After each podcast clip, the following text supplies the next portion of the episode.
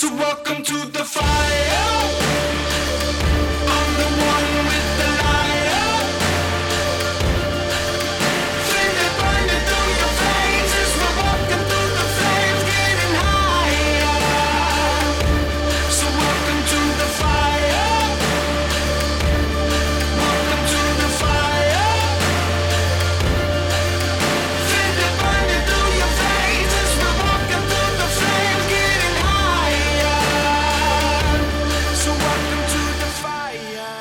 Hallo und willkommen zum Podcast Hinter dem Bild. Mein Name ist Christoph Klöpfel und ich führe dich heute mal wieder durch den Podcast, der dich hinter die Kulissen bringt und dir ein paar meiner eigenen Erfahrungen äh, bzw. Fehler und dadurch eben ähm, ja, Lösungsprozesse näher bringt.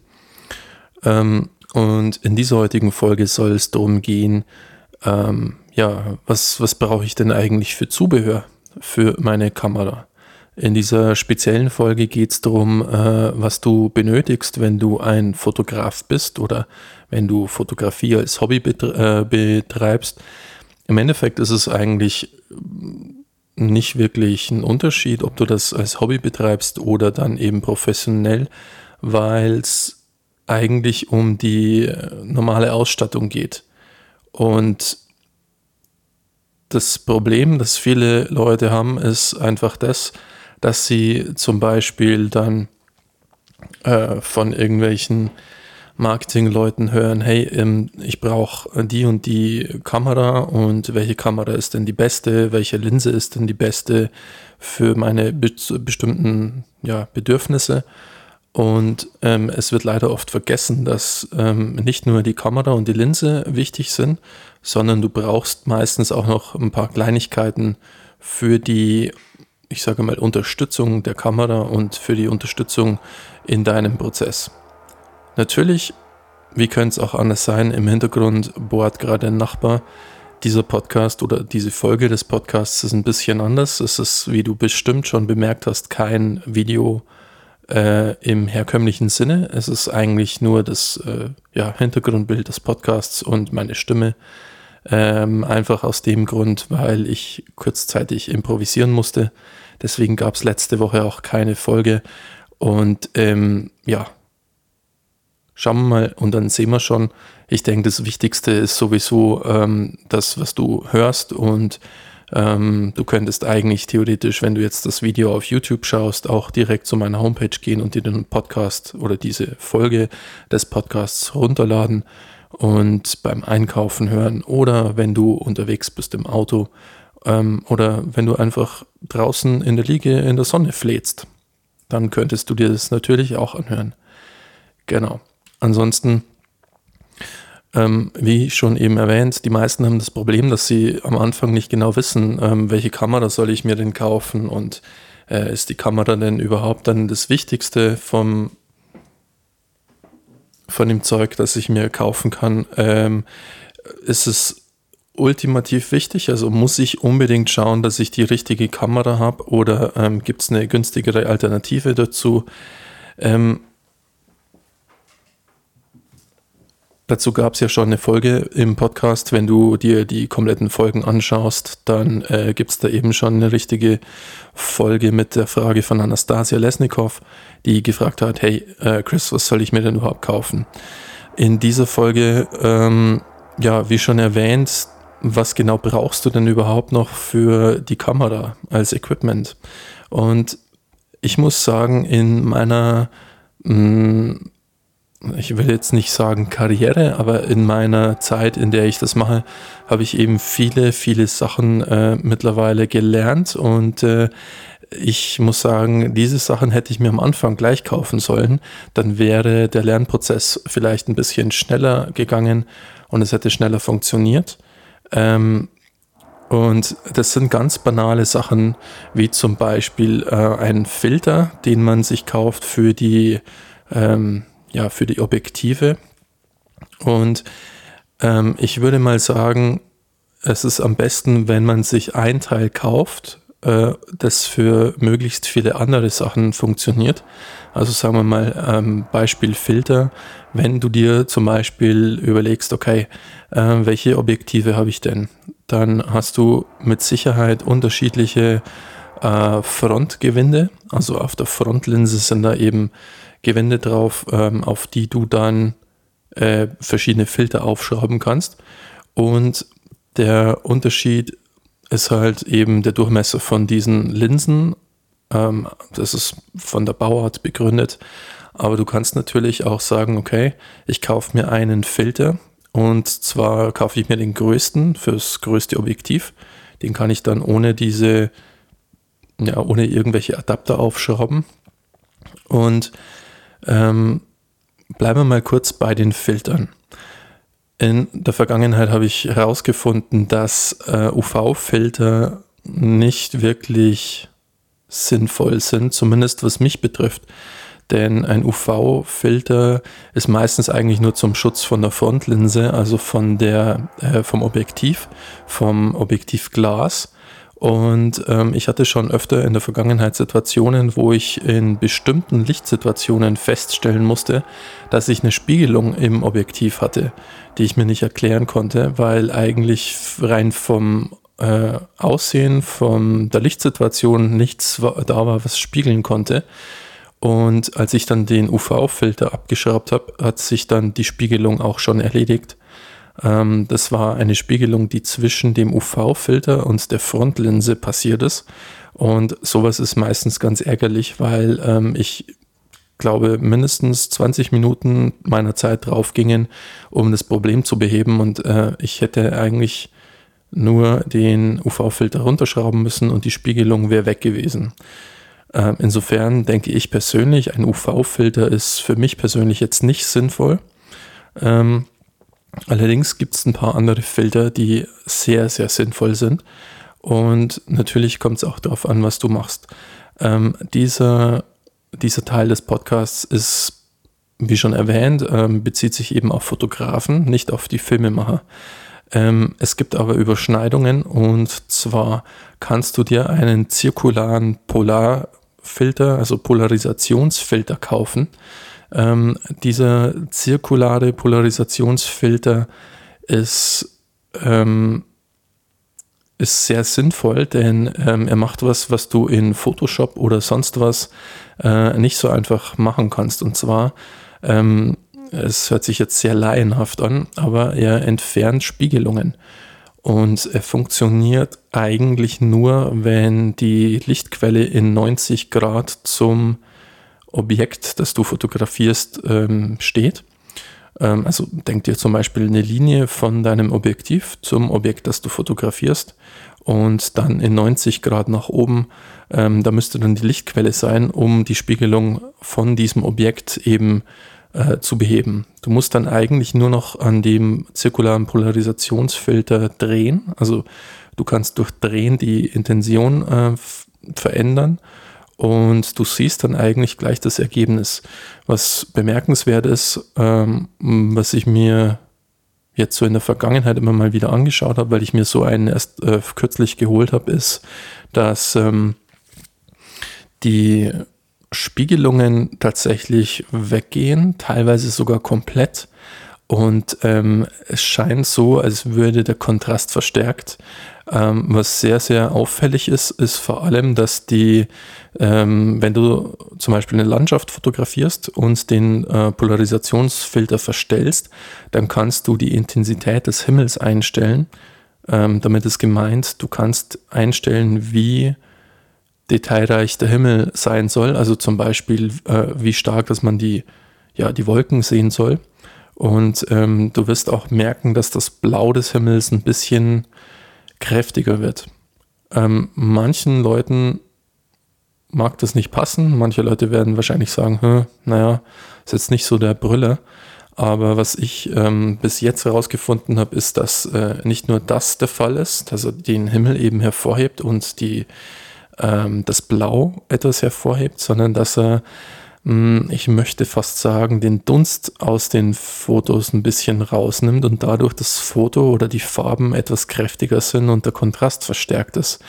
Und ähm, wenn du dir eine Wasseroberfläche zum Beispiel vorstellst von einem See oder von einem Bach, ähm, wenn du fotografierst, dann siehst du meistens nicht, was unter der Oberfläche ist, sondern du hast eigentlich einen riesengroßen Spiegel. Und meistens ist ähm, das Problem dieses großen Spiegels, dass du ähm, einen Hotspot vom Licht hast, also dass dieser ähm, Spiegel eigentlich nur Sonnenlicht reflektiert. Wenn du diesen Polarisationsfilter benutzt, dann kannst du die Spiegelung wegnehmen und dein Bild wird automatisch dann wesentlich besser, weil du siehst mehr Details im kompletten Foto.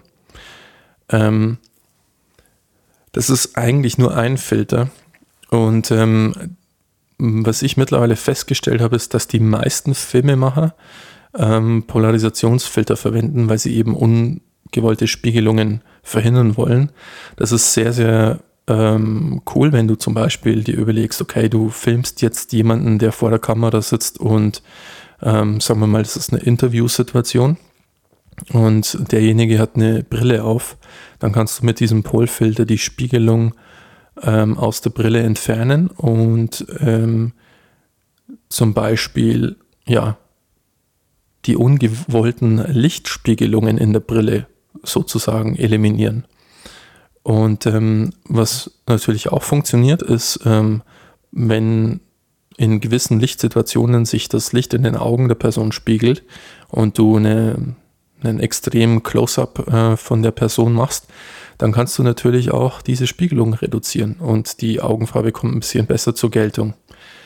Der große Nachteil oder ja, nicht wirklich Nachteil, wenn du am Tag fotografierst, ähm, ist der, dass ein Polarisationsfilter die Helligkeit reduziert. Äh, bei meinem zirkulären Polarisationsfilter ist es ähm, um eine Blendenstufe von, ich würde sagen, 1,5, 1,4 rum. Der Hersteller gibt an, dass es ungefähr 1,4 Blendenstufen sind, ähm, wo man dann in der Kamera kompensieren muss dafür.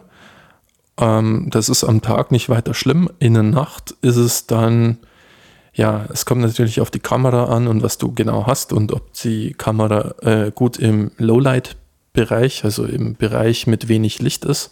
Dann kann es mal sein, dass es, ähm, dass du mit der ISO kompensieren musst und die Empfindlichkeit hochdrehst vom Sensor.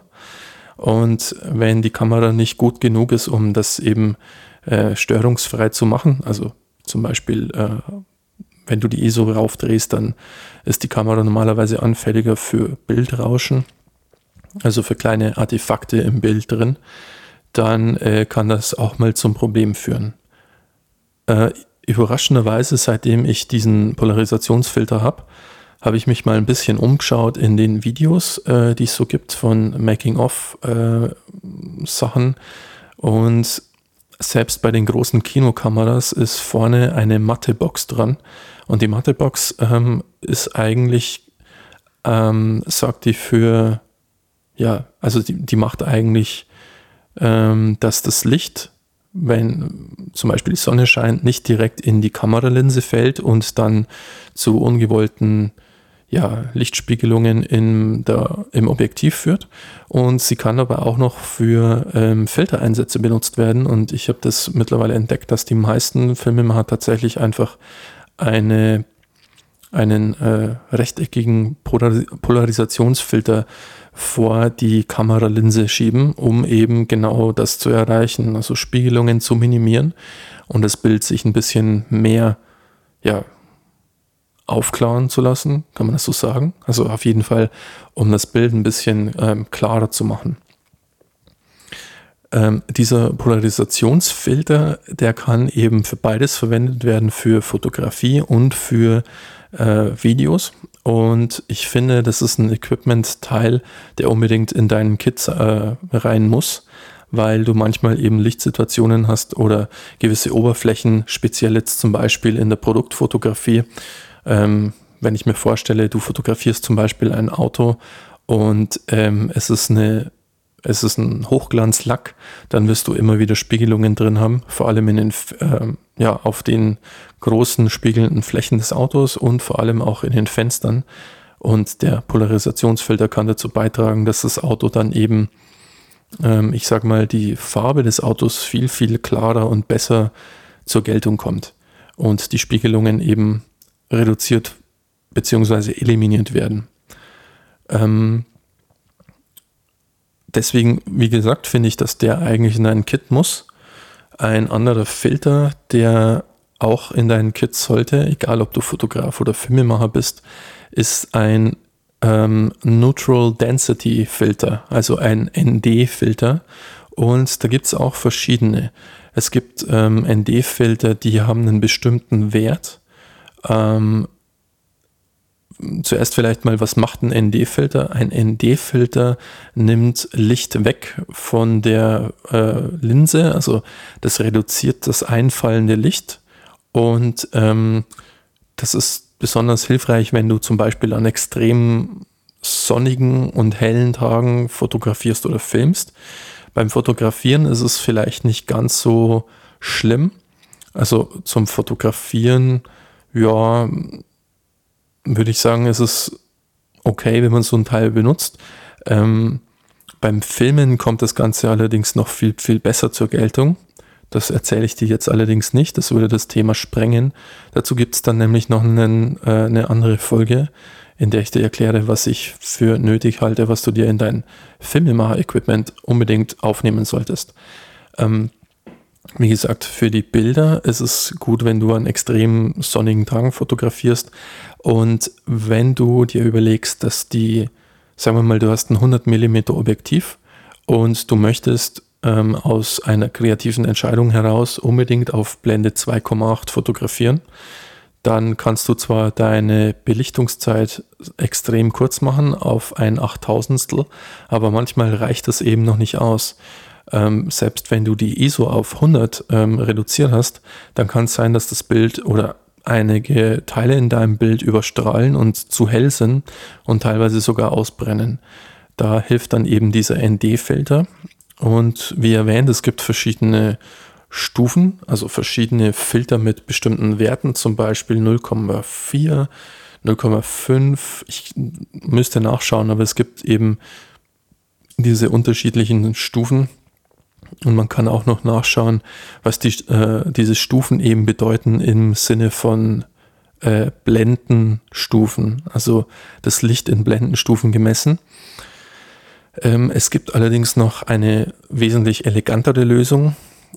Ähm, das ist ein variabler ND-Filter. Und so einen besitze ich auch.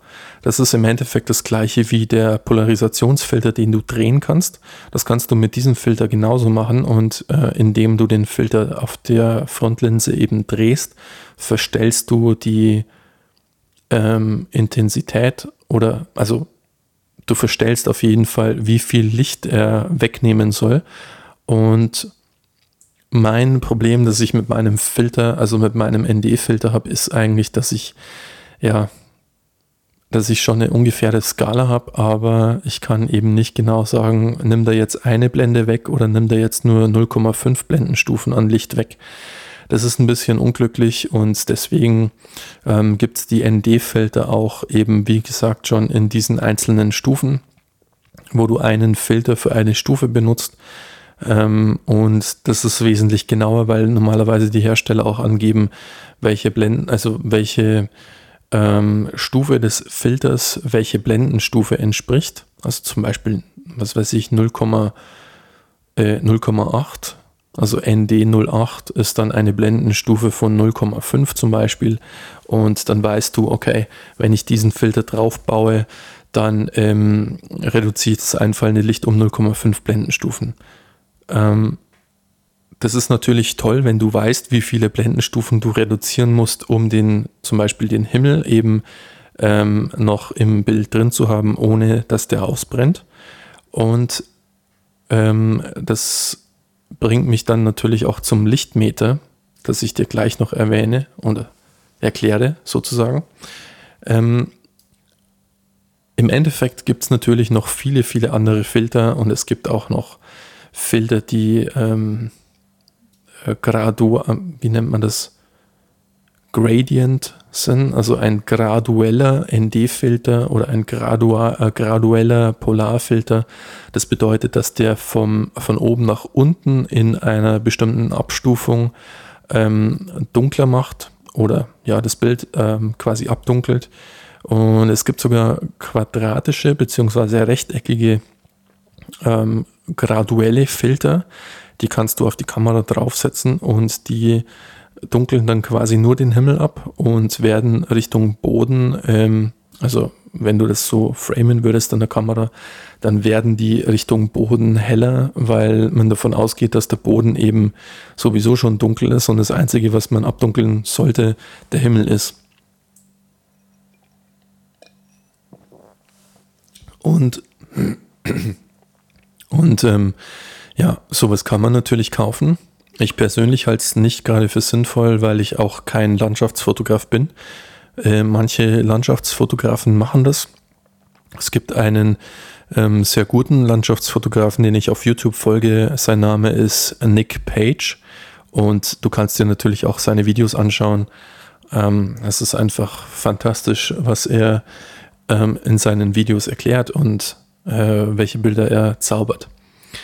Genau.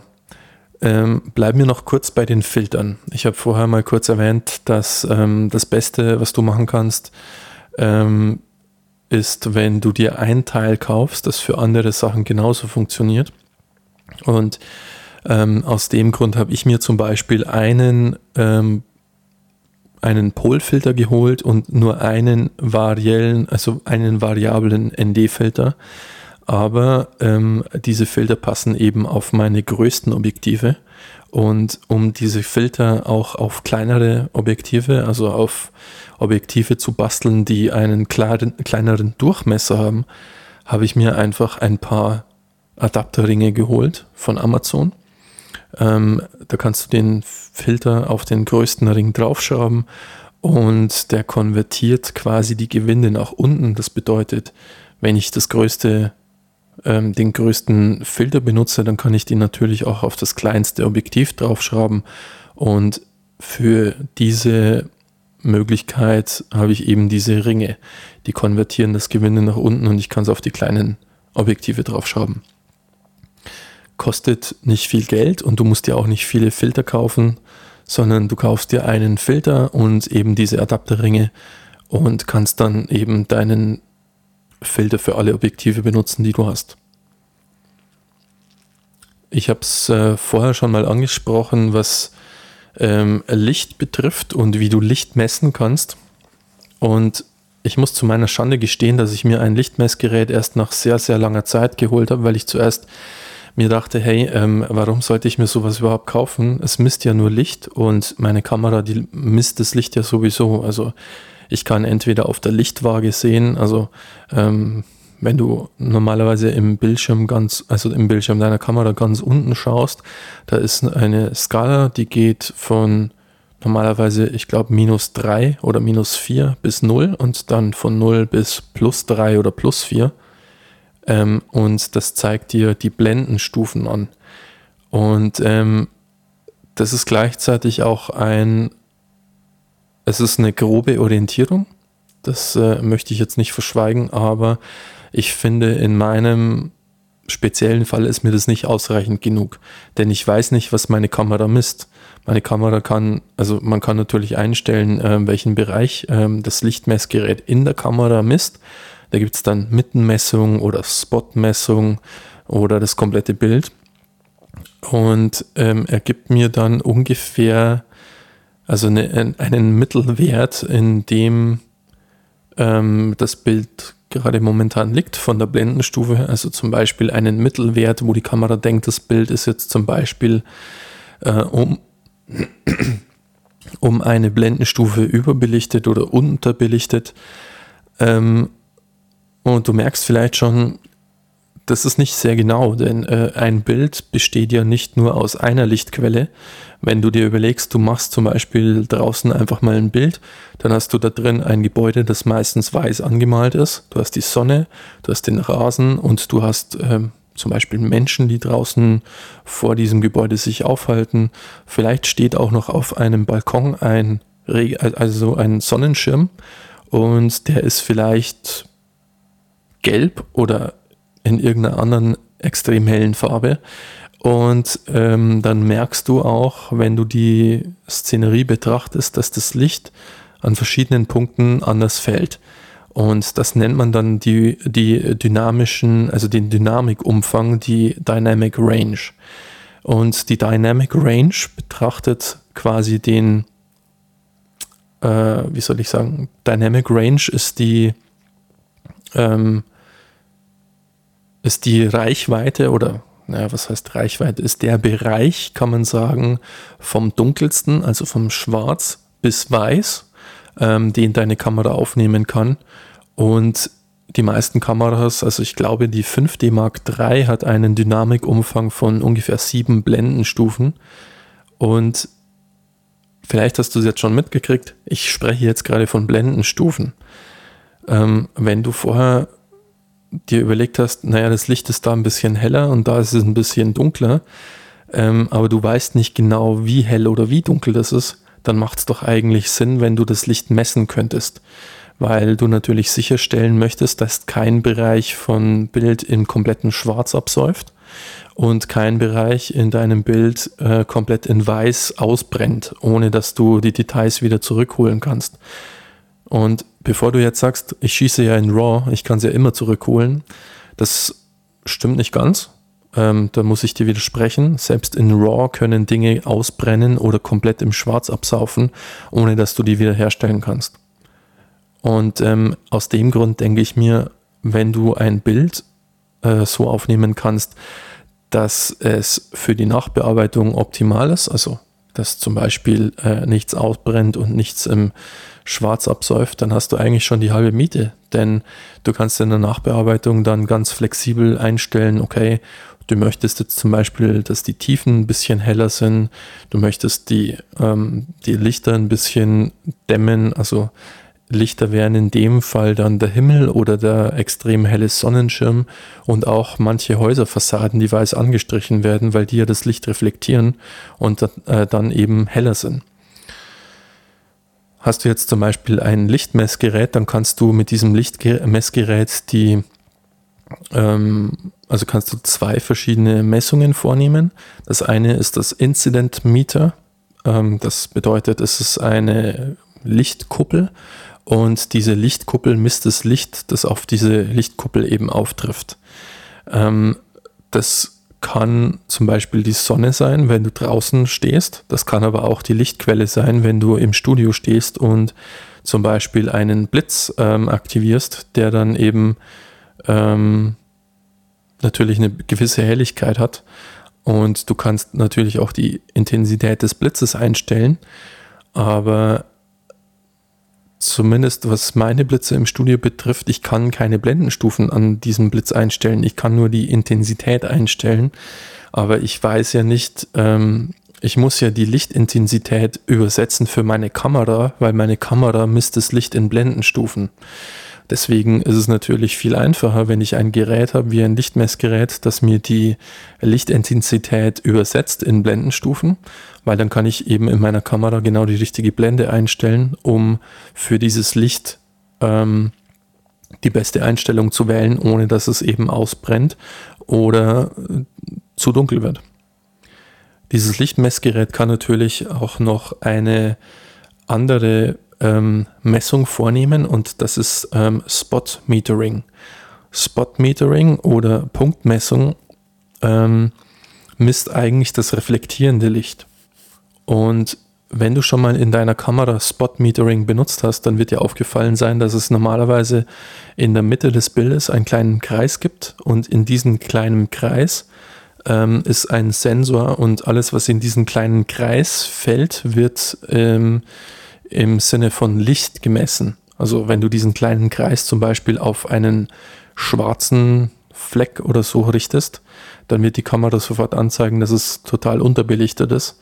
Wenn du das auf ein weißes Gebäude richtest in, äh, zur Mittagszeit bei Sonnenschein, dann wird dir das äh, Lichtmessgerät in der Kamera sagen, dass es um 10 Blendenstufen überbelichtet ist zum Beispiel. Ähm, wenn du dann an deiner Kamera aber zehn Blendenstufen äh, das Licht dimmst, machst das Foto, dann wirst du feststellen, dass das Gebäude jetzt vielleicht richtig belichtet ist, aber alles andere dann komplett im Schwarz absäuft. Und das ist genau der Punkt. Ein Lichtmessgerät ähm, kann verwendet werden, um verschiedene Punkte in einem Bild abzumessen, bevor du das Foto machst. Und ähm, es erleichtert eben, ähm, wie soll ich sagen, es erleichtert das Arbeiten, weil du dir ohne Kamera ein, äh, ein Bild machen kannst, sage ich mal. Also im wahrsten Sinne im, äh, in deiner Vorstellung, wenn du sagst, okay, ich möchte jetzt diesen Ort fotografieren, dann messe ich die ähm, Lichthelligkeit der Sonne oder der Umgebung durch dieses Incident Metering, also durch die Lichtkuppel. Und das ist ein ungefährer, ungefährer Mittelwert äh, vom Umgebungslicht. Und wenn dir dann eben auffällt, okay, das Gebäude da drüben ist weiß angestrichen, ähm, es ist heller als das Umgebungslicht, weil es eben weiß ist und reflektiert, dann kannst du in deinem Lichtmeter umschalten und die Spot-Metering-Methode wenden, um das Weiß, also das äh, Licht, das von diesem Weiß reflektiert, zu messen. Dann speicherst du diesen Wert. Natürlich speicherst du auch den Wert des, äh, der Lichtkuppel, also des Incident-Meters. Und dann kannst du natürlich auch noch mit dem Spot-Meter ähm, zum Beispiel die Rasenfläche messen. Rasen ähm, reflektiert normalerweise kein Licht, aber du hast einen gewissen Anhaltspunkt, wie dunkel das es auf dem Rasen ist weil natürlich auch auf den Rasen Licht drauf fällt und du möchtest ja eine möglichst hohe dynamische, also einen möglichst hohen dynamischen Umfang in deiner Kamera aufnehmen, ohne dass du Details verlierst. Wenn du diese Werte abgespeichert hast, dann kannst du mit einem Lichtmessgerät eine sehr coole äh, Maßnahme machen und zwar drückst du dann im Endeffekt einfach auf Average, also zumindest geht das bei meinem und ähm, das Lichtmessgerät spuckt dir dann eben eine wie der, wie der Name schon sagt, Average von ähm, Mittelwert. Dann spuckt dir das Messgerät einen Mittelwert von der Blendenstufe aus oder eben, je nachdem, was du eingestellt hast, einen Blendenwert, eine äh, Belichtungszeit oder dann vielleicht sogar eine ISO aus. Dann stellst du diesen Mittelwert an deiner Kamera ein, machst das Foto und du wirst feststellen, wenn du das Histogramm anschaust, dass es keine Zacken im Schwarz und keine Zacken im Weiß gibt, was ganz genau bedeutet, dass deine Belichtung genau richtig in der Mitte liegt. Und das Foto mag auf dem Rücken der Kamera nicht sehr gut aussehen. Ähm, aber wenn du dann in die Nachbearbeitung gehst, dann wirst du feststellen, dass du eine wesentlich größere äh, oder wesentlich höhere Chance hast, einzelne Bereiche noch genauer fein zu justieren ähm, und das Bild eben ja einfach besser zu machen, als wie wenn du einen komplett ausgebrannten Bereich im Bild hast, den du nicht mehr reparieren kannst. Ähm, Lichtmessgeräte kann man verwenden für die Fotografie und du kannst sie auch zum Filmen verwenden, zumindest das eine, das ich habe. Ähm, schau dich einfach mal um und schau dir an, was es da so gibt. Aber ein Lichtmessgerät ähm, sogar in der digitalen Fotografie äh, ist für mich nicht mehr wegzudenken, weil ich dann einfach ans Set gehen kann, egal ob es Foto- oder Filmset ist. Und ich kann mein Licht einstellen und ähm, ich kann meine Blitze einstellen. Bei Dauerlicht ist es ähm, ja meistens so, dass man das Licht sieht, äh, wie es eben auf das Objekt fällt, das man fotografieren möchte. Bei einem Blitz ist das Ganze allerdings nicht möglich, weil der Blitz viel zu stark ist ähm, oder zu schwach und ähm, die Intensität oder diese, diese eine Millisekunde kannst du gar nicht richtig wahrnehmen, um das Licht richtig einstellen zu können. Deswegen ist ein Lichtmessgerät bei einem Foto mit Blitzgeräten eigentlich nicht mehr wegzudenken. Du kannst mit diesem Lichtmessgerät natürlich auch ein, ähm, eine gewisse, wie sagt man, eine Contrast Ratio einstellen. Also Contrast Ratio bedeutet, ich stelle mein Keylight, also mein Führungslicht ähm, auf Blende, was weiß ich, auf Blende 8 und ich möchte aber mein äh, Rimlight oder mein Backlight oder mein Filllight ähm, entsprechend weniger haben. Das heißt, ich stelle zum Beispiel mein Keylight auf Blende 8 und ich stelle mein Fill-Light auf Blende 4. Dann habe ich dann einen gewissen, ähm, wie sagt man, ein gewisses Verhältnis von Führungslicht zu Aufhelllicht oder von Führungslicht zu Aufhelllicht und von diesen beiden dann zum ähm, Haarlicht oder zum, wie sagt man, Rim, Rimlight auf Deutsch. Also im Endeffekt das äh, Licht, was jemanden vom Hintergrund separiert, wo man die Silhouette noch ähm, sehen kann. Also äh, einfach ein Licht, das jemanden vom Hintergrund abhebt. Du kannst diese Sachen alle separat voneinander einmessen und das Gute ist, du brauchst keine Kamera dazu. Und ähm, wenn du dann eben diese Sachen eingestellt hast, dann wirst du in der Nachbearbeitung feststellen, dass du wesentlich mehr Möglichkeiten hast und das Bild richtig gut bearbeiten kannst. Okay, also wir hatten schon ein paar Sachen besprochen und ähm, welche Dinge sind denn noch sinnvoll für die Fotografiekarriere und für dein Equipment? Ähm, wenn man mal darüber nachdenkt, dass natürlich immer mal Staub in der Luft ist, dann macht es auch Sinn, dass man sich sowas holt wie einen Pinsel oder einen, ja, ich möchte sagen, Blasebalg. Ähm, ich weiß momentan nicht, wie ich das Ding nennen soll. Wenn du dir einen Blasebalg vorstellst, mit dem du eine Luftmatratze aufpumpen kannst, dann gibt es sowas auch für Fotografie-Equipment und ähm, das ist so ein kleines Teil, das passt in die Hand und dann kannst du, ohne die Linse zu berühren, den Staub einfach runterpusten, ähm, ohne dass du selber pusten musst und zum Beispiel Spucke aufs Objektiv drauf äh, trifft, was meistens nicht ganz so toll ist. Kannst du so einen kleinen Blasebalg eben benutzen. Ähm, das ist sehr sinnvoll, wenn du verstaubtes Equipment hast, ganz egal, ob es ein Monitor ist, eine Linse oder vielleicht einzelne Anschlüsse in der Kamera, denen ähm, Staub anhaftet und den du einfach wieder ja, entstauben möchtest. Ähm, da gibt es ein paar ganz, ganz gute Budgetlösungen und ich glaube, die kosten sogar weniger als 10 Euro. Ähm, das ist ein Investment, das kann man einmal machen und man kann dann seine Linsen oder sein Equipment damit eben sauber halten. Ähm, in dem Zusammenhang meistens oder manchmal funktioniert das nicht ganz, weil vielleicht zum Beispiel mal ein ähm, ein Regentropfen draufgefallen ist auf dein Equipment, dann kannst du das aber noch kompensieren, wenn du dir vom Lidl oder von irgendeinem Discounter so ähm, Tücher holst, mit denen du Brillen abwischen kannst. Die sind meistens mit Alkohol benetzt. Und ähm, mit diesem benetzten Tuch kannst du dann einfach mal über die Linse wischen. Natürlich äh, solltest du vorher mal checken, ob da überhaupt irgendwie Staub drauf ist oder ein Sandkörnchen äh, und dieses Sandkörnchen dann vorher natürlich entfernen, bevor du drüber wischt, weil sonst hast du eventuell einen Kratzer auf deiner Linse. Ähm, aber diese Tücher sind sehr cool und ähm, ein kleiner Tipp, ähm, schau mal auf die Seite von Nick Page.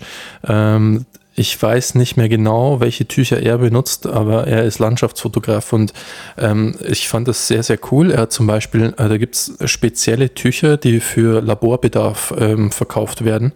Und diese Tücher sind extrem saugfähig. Und ähm, wenn er zum Beispiel Gewitter fotografiert, dann benutzt er diese Tücher für die äh, Linse, wenn Regen draufgefallen ist. Und diese sind so extrem saugfähig, dass er immer wieder drüber wischen kann. Und ähm, es bildet sich kein Film auf der Linse, sondern äh, die, die Feuchtigkeit oder die Nässe wird sofort in das Tuch aufgenommen. Und ähm, das fand ich sehr, sehr cool. Ähm, für mich persönlich muss ich sagen, äh, waren mir die Tücher ein bisschen zu teuer, weil ich eben äh, zwar schon Landschaften fotografiere manchmal und vor allem auch Gewitter, aber ich mache das so selten, dass es sich für mich nicht rentiert. Aber wenn du Landschaftsfotograf bist oder viel in der Natur unterwegs bist, dann könnte das tatsächlich was sein, was dir was bringt. Wenn man über die Kameras spricht, dann muss man natürlich auch erwähnen, dass manche Kameras, vor allem die Blackmagic Pocket Cinema Cam äh, Cameras, ähm, extrem strombedürftig sind. Also die ziehen extrem viel Strom. Und ähm, wenn du jetzt einen, eine normale Kamera hast zum Fotografieren, dann ähm, würde ich dir empfehlen, dass du dir nicht nur Ersatzakkus kaufst, sondern einen Batteriegriff kaufst. Und ähm, der hat verschiedene Vorteile.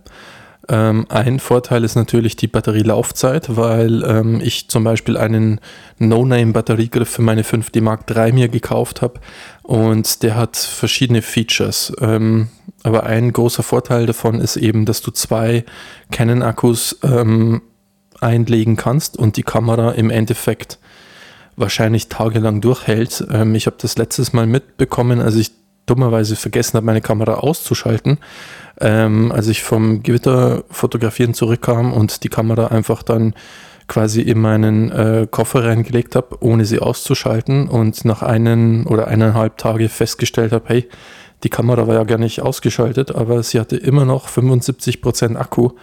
Ähm, also es ist sehr, sehr cool, wenn du sowas benutzt. Ähm, ein Vorteil von diesen oder von diesen Batteriegriffen ist, dass die Akkus seitlich auszutauschen sind. Das bedeutet, wenn du die Kamera auf einem Objektiv drauf hast, äh, wenn du die Kamera auf einem Stativ drauf hast, dann kannst du natürlich die Akkus seitlich austauschen und musst nicht ständig die Kamera runterschrauben und dann wieder draufschrauben und vielleicht wieder neu ausrichten, sondern du kannst einfach die Akkus seitlich austauschen. Ähm, mein Batteriegriff hat zusätzlich noch die Funktion von einem ja, kabellosen Auslöser. Da war ein, ähm, eine Fernbedienung dabei. Und mit dieser Fernbedienung kannst du die Kamera dann kabellos auslösen. Ähm, es hat sogar über den Batteriegriff dann Zugriff auf den Autofokus der Kamera. Das bedeutet, wenn du den nur leicht durchdrückst, dann fokussiert die Kamera. Dann äh, piepst die Kamera kurz, um zu signalisieren, dass sie gerade den Fokus hat. Und wenn du den Knopf dann eben tiefer drückst, dann macht die Kamera das Bild was ich ziemlich cool finde, vor allem äh, für Makrofotografie, weil man dann oftmals ähm, Millimeter hat, die im Fokus sind und äh, Millimeter dahinter ist der Fokus schon wieder weg. Das ist sehr, sehr gut, ohne die Kamera überhaupt äh, berühren zu müssen. Ähm, was dieses Teil aber noch hat, ist eine Intervallfunktion. Also du kannst mit diesem Batteriegriff dann einen Zeitraffer starten äh, weil die 5D Mark III so eine Funktion leider noch nicht intern hatte.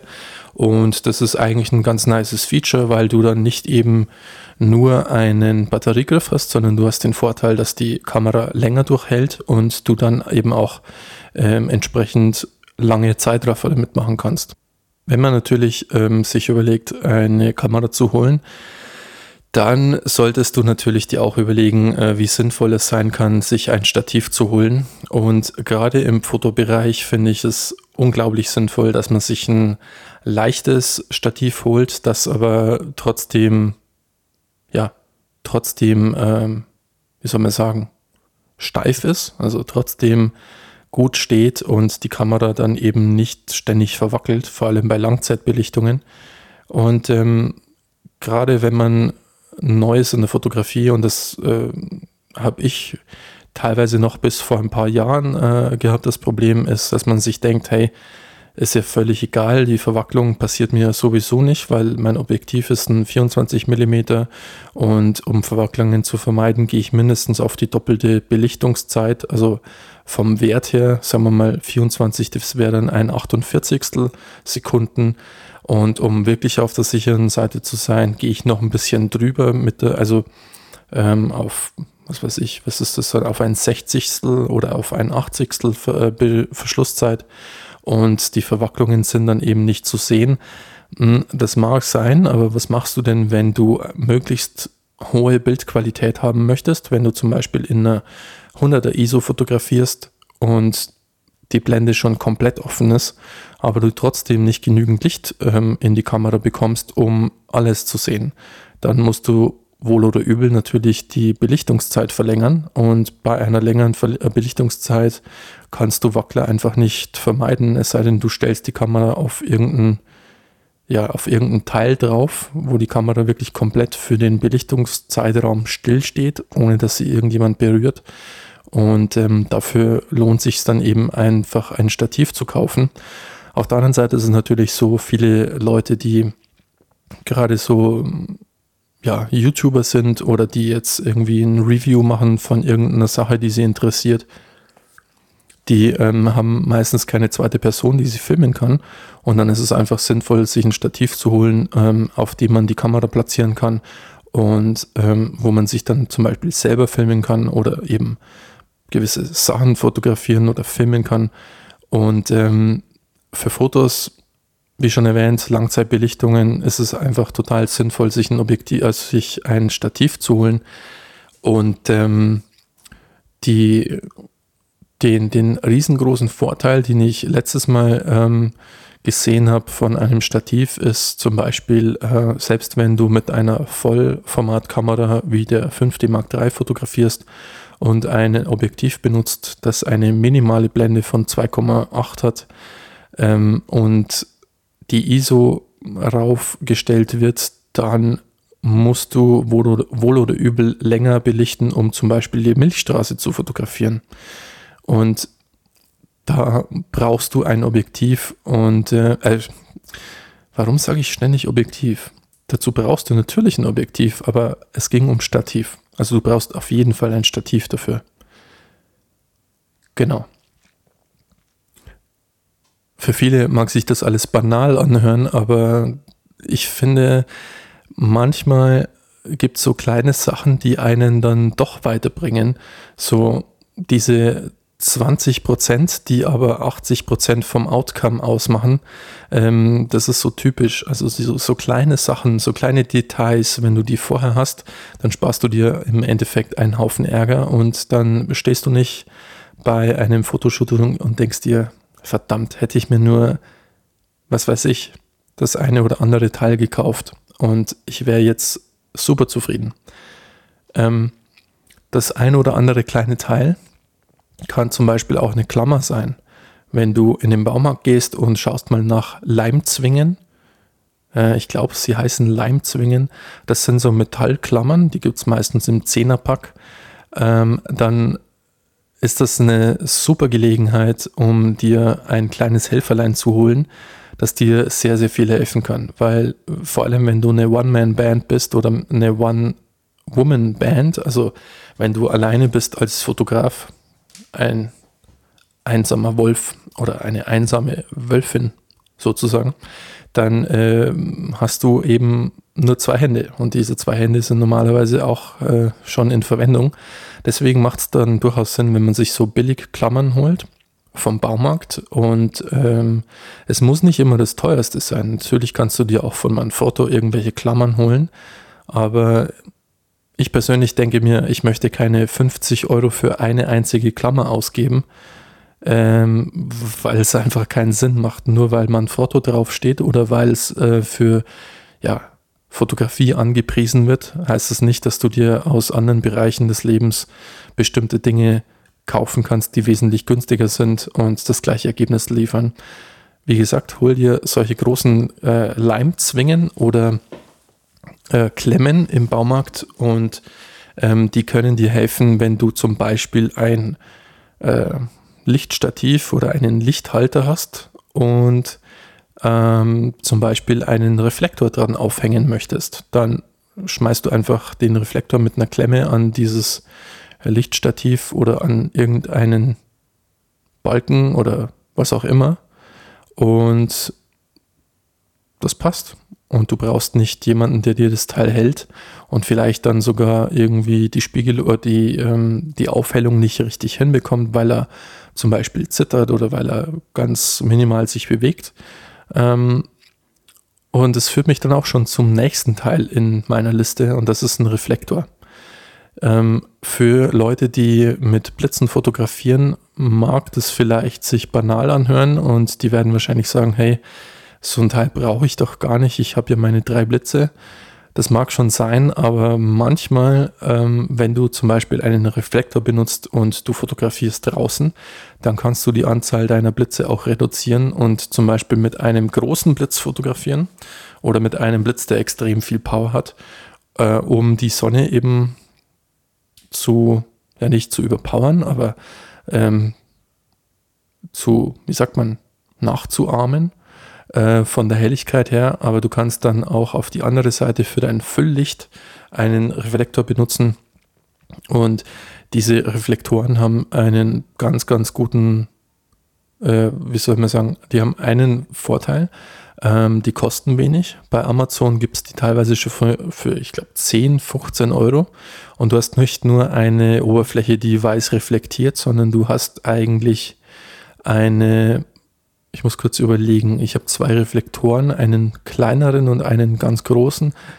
Ähm, die haben aber beide das, die gleichen Features und zwar eine schwarze Oberfläche, wo du einfach ähm, quasi Licht wegnehmen kannst, mehr oder weniger. Oder Kontrast.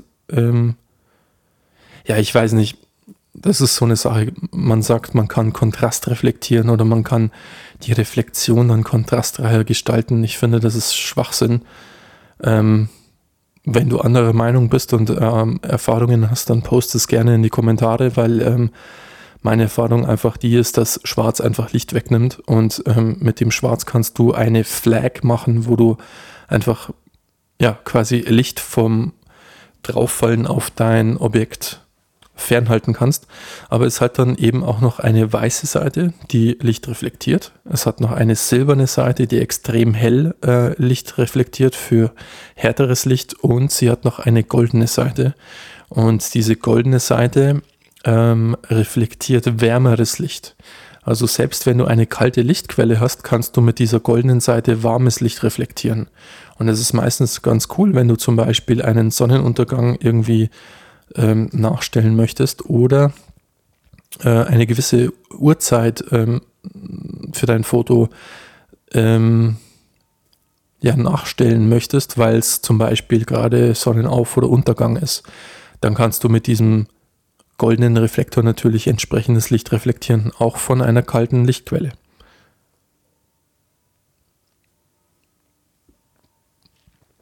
Wenn man äh, sich die Kameras anschaut, und sich mal anschaut, wie viele Bilder die pro Sekunde machen können, dann ist es teilweise schon ganz schön viel, vor allem wenn es Kameras sind, die für Sportfotografie benutzt werden. Oder wenn es einfach Kameras sind, die RAW-Files aufzeichnen. Und wenn du mal in eine Situation kommst, wo du einfach ein Burst-Shooting machen musst, also zum Beispiel einfach auf dem Auslöseknopf draufbleiben und so viele Bilder wie möglich machen von einer Situation, die sich gerade vor deinen Augen abspielt und du weißt, du hast nur diese eine Chance, dann wirst du natürlich deinen Fokus ausrichten und sofort so viele Bilder machen wie möglich, äh, um nichts davon zu verpassen, weil wenn diese Situation vorbei ist, dann wird sie nie wieder wiederherstellbar sein. Und aus diesem Grund ist es auch wichtig, dass man sich die richtigen Speicherkarten kauft. Und ähm, das ist gar nicht mal so unwichtig, weil ähm, wenn du ein Burst-Shooting machst oder wenn du schon mal festgestellt hast, dass äh, wenn du viele Bilder machst, dann wird die Kamera mit der Zeit ein bisschen langsamer, um die Daten auf die Karte zu schreiben und muss eben diese Daten erst einmal buffern. Das bedeutet, der Schreibvorgang auf die Karte verlangsamt, verlangsamt sich und dadurch verlangsamt sich dann auch die äh, Bildfrequenz, also die Anzahl an Bildern, die du dann machen kannst weil die Kamera dann damit beschäftigt ist, äh, die Bilder eben auf die Karte zu schreiben.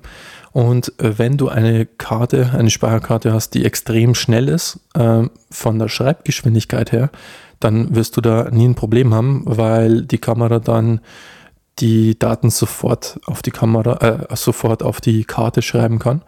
Und ähm, die Bildfrequenz annähernd die gleiche ist. Also die Anzahl von Bildern, die du dann eben in diesem Sekundenbruchteil machen kannst, die wird sich kaum oder gar nicht verringern, wenn du eben eine Schnellkarte verwendest. Ähm, es ist mir manchmal auch schon passiert, dass ich einen Buffer Override hatte ähm, oder sowas ähnliches. Auf jeden Fall hat es dann tatsächlich ähm, fast eine Minute gedauert, bis das Bild auf der Karte gespeichert war, weil ich eben eine langsame Speicherkarte hatte. Und das ist besonders ärgerlich, wenn du zum Beispiel ähm, Zeitraffer machst mit Langzeitbelichtungen, weil dann natürlich mehr Informationen gespeichert werden müssen. Und dann dauert es manchmal auch, bis das Bild oder bis die Kamera wieder aufnahmebereit ist. Ähm, und das kann dann zu Verzögerungen führen. Und diese Verzögerungen, die können dann unregelmäßig passieren. Und in einem Zeitraffer, wo du Bilder unregelmäßig aufnimmst, ist das nie gut. Denn du hast dann im äh, Video, das du dann rausrendern kannst, in diesem Zeitraffer eben ja, Variationen von Geschwindigkeit drin, vor allem wenn sich vor der Kamera irgendwas bewegt. Und das sieht ganz schnell ganz schlecht aus. Deswegen hol dir eine Speicherkarte, die möglichst schnell ist und die sind meistens gar nicht mal so billig, aber es ist ein Investment, das du wahrscheinlich gerne machen würdest, wenn du schon mal in so einer Situation gewesen bist. Ähm, wie gesagt, es ist es durchaus wert, dass man sich sowas zulegt, um eben Ärger zu vermeiden, weil ich denke, Fotografie ist so ein schönes Hobby und ist so ein schöner Beruf für die Leute, die es äh, beruflich machen, dass man das Ganze dann eben sehr smooth machen kann, sehr, sehr sanft machen kann, ohne dass es irgendwelche Reibungspunkte äh, im Equipment gibt, weil diese Reibungspunkte treten dann sowieso auf, aber an anderer Stelle meistens in der Zusammenarbeit mit anderen Leuten oder im vertraglichen oder was auch immer. Und da muss nicht unbedingt auch noch äh, Reibungspunkte geben vom Equipment. So, nehmen wir jetzt mal an, du bist Fotograf für Studio oder irgendwelche Innenaufnahmen ähm, und du hast dein Licht und du hast deinen Reflektor, dann kann es natürlich auch sehr sinnvoll sein, wenn man sich einen Lichtständer holt oder verschiedene, Objek äh, verschiedene Stative, jetzt hätte ich schon fast wieder objektiv gesagt, ähm, um eben bestimmte Lichter aufzuhängen, bestimmte Blitze aufzuhängen, oder vielleicht auch Reflektoren aufzuhängen. Und ähm, das muss nicht unbedingt ein Lichtstativ sein, denn es ist ähm, so, dass diese meistens für speziell für Fotos dann eben ähm, in der Werbung schon angezeigt werden. Und alles, was speziell für einen bestimmten Bereich ist, kostet natürlich dann auch entsprechend viel. Äh, ich persönlich finde, man kann ein bisschen improvisieren. Manchmal mit den Gewindeanschlüssen ist es allerdings so, dass man tatsächlich sich ähm, entsprechende ähm, Stative holen muss, die einen gewissen ähm, Standard von den Gewindeanschlüssen haben. Also zum Beispiel Spigo oder dann eben die ein Viertel oder Dreiviertel Zoll Schrauben.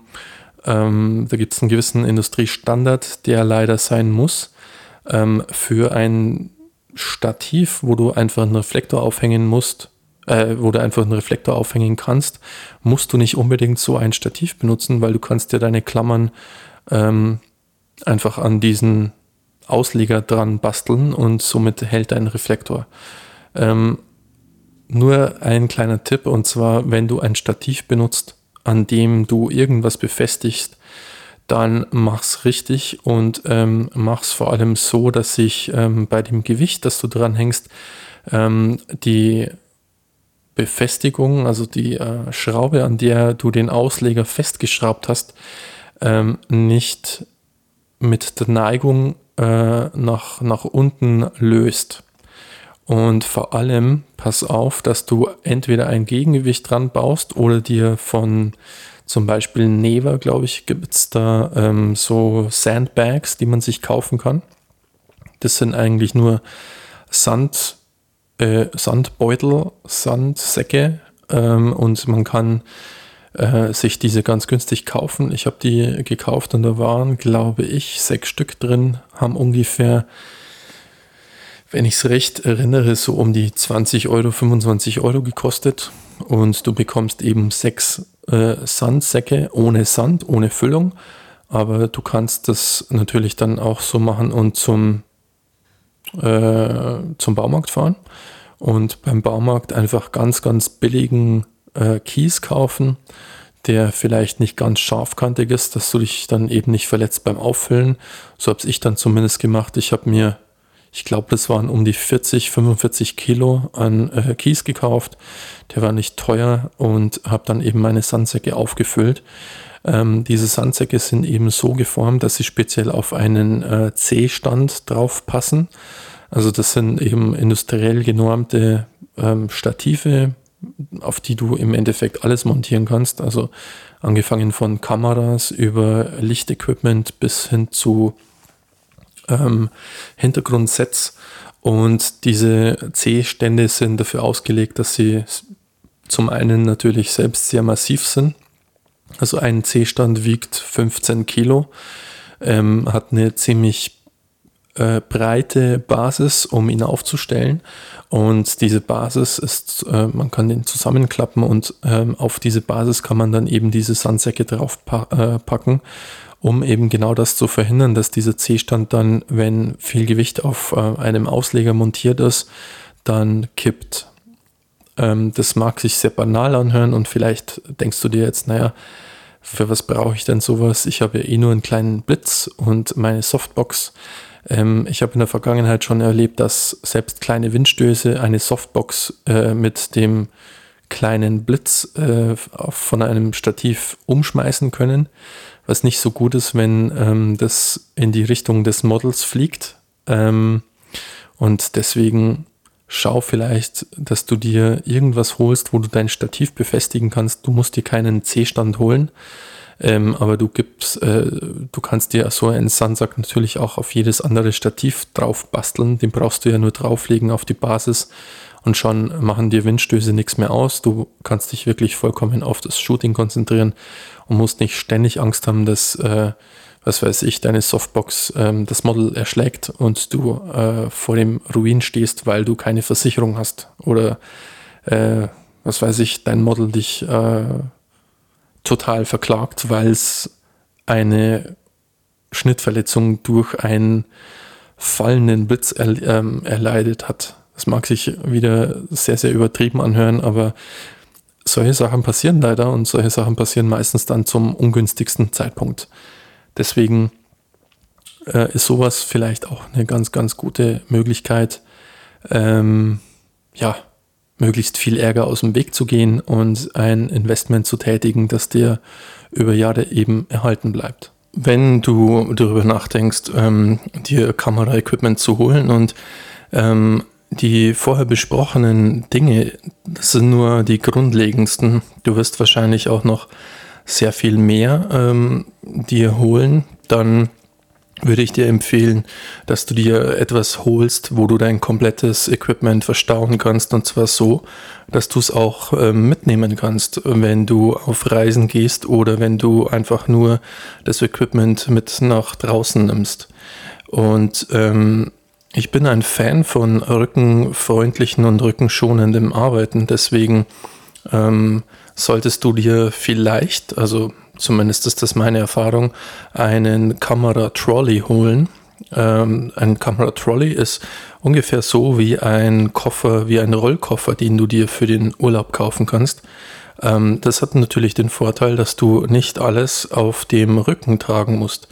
Und es mag zwar banal erscheinen, aber wenn du viel unterwegs bist und sagen wir mal, du bist Landschaftsfotograf, und du kannst an die Locations hinfahren mit deinem Auto, dann musst du trotzdem dein Equipment tragen.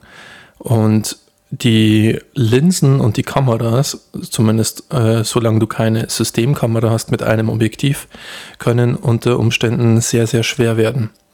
Wenn du dir einfach mal die Gewichtsklassen anschaust, in der zum Beispiel ein Kamerabody von einer Spiegelreflex liegt und dann zum Beispiel das 2470-28 von Canon die ähm, L-Optik nimmst oder noch eine Klasse schwerer, das 70-200-2.8, dann wirst du schnell feststellen, dass dieses Gewicht teilweise so um die 5 bis 10 Kilo, je nachdem wie viele Objektive du hast, wiegen kann. Ein Vorteil, den der Kamera Trolley bietet, ist, dass du nicht nur deine Kameras ähm, unterbringen kannst, sondern du kannst ähm, ja, den Inhalt entsprechend verpacken. Also du kannst die Fächer entsprechend groß oder klein gestalten, um möglichst viel Equipment auf einmal mitzunehmen. Und du kannst dieses Equipment natürlich dann wie einen Reisekoffer über die Straße ziehen oder über den Weg ziehen. Und ähm, nicht nur das, sondern du kannst auch ein iPad oder zum Beispiel einen kleinen Laptop mit einpacken und hast dann letztendlich eine Mobile Workstation. Zumindest äh, solange du den Laptop mit drin hast und eine Powerversorgung oder einen Akku für den Laptop drin hast, bist du so eigentlich komplett mobil unterwegs. Das mag zwar sein, dass du vielleicht unterwegs nicht unbedingt immer deine Bilder sofort auf den Laptop sicherst, aber zumindest hast du so immer dein Equipment zur Hand und könntest bei Bedarf deine Fotos sofort anschauen und ja, sofort Entscheidungen treffen, sofern es schnelle Entscheidungen sein müssen, wie beispielsweise bei Sportfotografen oder bei dokumentarischen Fotos, die du an einen Verlag oder an ein Mediahaus schicken musst, darfst, kannst, wie auch immer. Solltest du dir überlegen, Licht zu kaufen für die Fotografie, dann würde ich dir empfehlen, dass du dir einen äh, billigen Aufsteckblitz holst. Mm, und dieses Thema hatten wir schon mal in einem Podcast, also in einer Podcast-Folge. Ähm, soweit ich weiß, hieß die ähm, Aufsteckblitz oder billiger Blitz Investment oder irgendwas anderes. Kannst einfach mal in die, ja, in die Folgen reinschauen, in die Übersicht. Und der Grund, warum ich denke, dass es ein ziemlich gutes Investment ist, ähm, der wurde natürlich schon auch in dieser Folge ähm, ausreichend besprochen. Nur in aller Kürze. Ähm, der Vorteil von einem billigen Aufsteckblitz ist der, dass der meistens sehr, sehr gut ist äh, im Vergleich zu Dauerlicht, bietet nämlich Blitzlicht einen äh, entscheidenden Vorteil und zwar, dass die der, das Licht ähm, extrem hell ist und heller ist als Dauerlicht zumindest was künstliches Licht betrifft. Manche Blitze sind sogar so stark, um, ähm, die, um ein Sonnenlicht zu, ja, aufzufüllen, auf der Füllseite von einem Gesicht zum Beispiel. Also die Sonne ist dann das Keylight und der Blitz würde dann das ähm, Fill-Light sein, also das äh, Aufhelllicht. Und du kannst natürlich auch mehrere Aufsteckblitze kombinieren und erhältst so mehr Power. Allerdings ähm, ist ein Aufsteckblitz natürlich extrem klein und benötigt im Vergleich zu Dauerlicht extrem wenig Strom. Und ähm, deswegen finde ich, ein Aufsteckblitz sollte eigentlich in jedem Kamerakit äh, vorhanden sein. Natürlich, wenn du ein Landschaftsfotograf bist, dann wird es wahrscheinlich nicht so nötig sein. Ähm, weil du mit verschiedensten Möglichkeiten ähm, Dinge aufhellen kannst. Also meistens natürlich in der Kamera durch die entsprechenden Einstellungen. Solltest du aber zum Beispiel ein Objekt im Vordergrund haben, das etwas heller sein sollte, dann kannst du unter Umständen mit einer Taschenlampe und der Langzeitbelichtung dieses Objekt quasi in das Bild einzeichnen, also indem du einfach die Taschenlampe bewegst über dieses Objekt, das hell sein sollte. Du kannst aber auch einen Aufsteckblitz benutzen. Und ähm, nicht nur das, du kannst auch ähm, den Aufsteckblitz benutzen, um draußen einfach Porträts von Menschen zu machen, was sehr, sehr cool ist, weil, wie gesagt, der Blitz ist nicht groß, er nimmt nicht viel Platz weg und er ist auch nicht schwer. Ähm, soweit ich weiß, kosten die günstigsten Aufsteckblitze zwischen 60 und 80 Euro und ähm, sowas zu haben ist meistens ganz gut. Und vor allem, wenn du sowieso einen Reflektor drin hast, dann ähm, wäre der Aufsteckblitz das perfekte Keylight für dein Objekt, das du fotografieren willst. Da die Folge jetzt ohnehin schon sehr lange ist, möchte ich mich an dieser Stelle langsam aber sicher verabschieden. Ähm, sollte ich irgendwas vergessen haben oder du irgendwelche Kommentare und Vorschläge hast, äh, haben, dann poste sie ruhig in die Kommentare. Wenn du auf YouTube dieses Video anschaust, dann äh, like es und subscribe to my channel. Wenn du magst, wenn du nicht magst, dann musst du das natürlich, natürlich nicht tun. Ansonsten sehen wir uns in der nächsten Folge von Hinter dem Bild und ich wünsche dir eine schöne Zeit bis dahin. Bis dann, bye bye.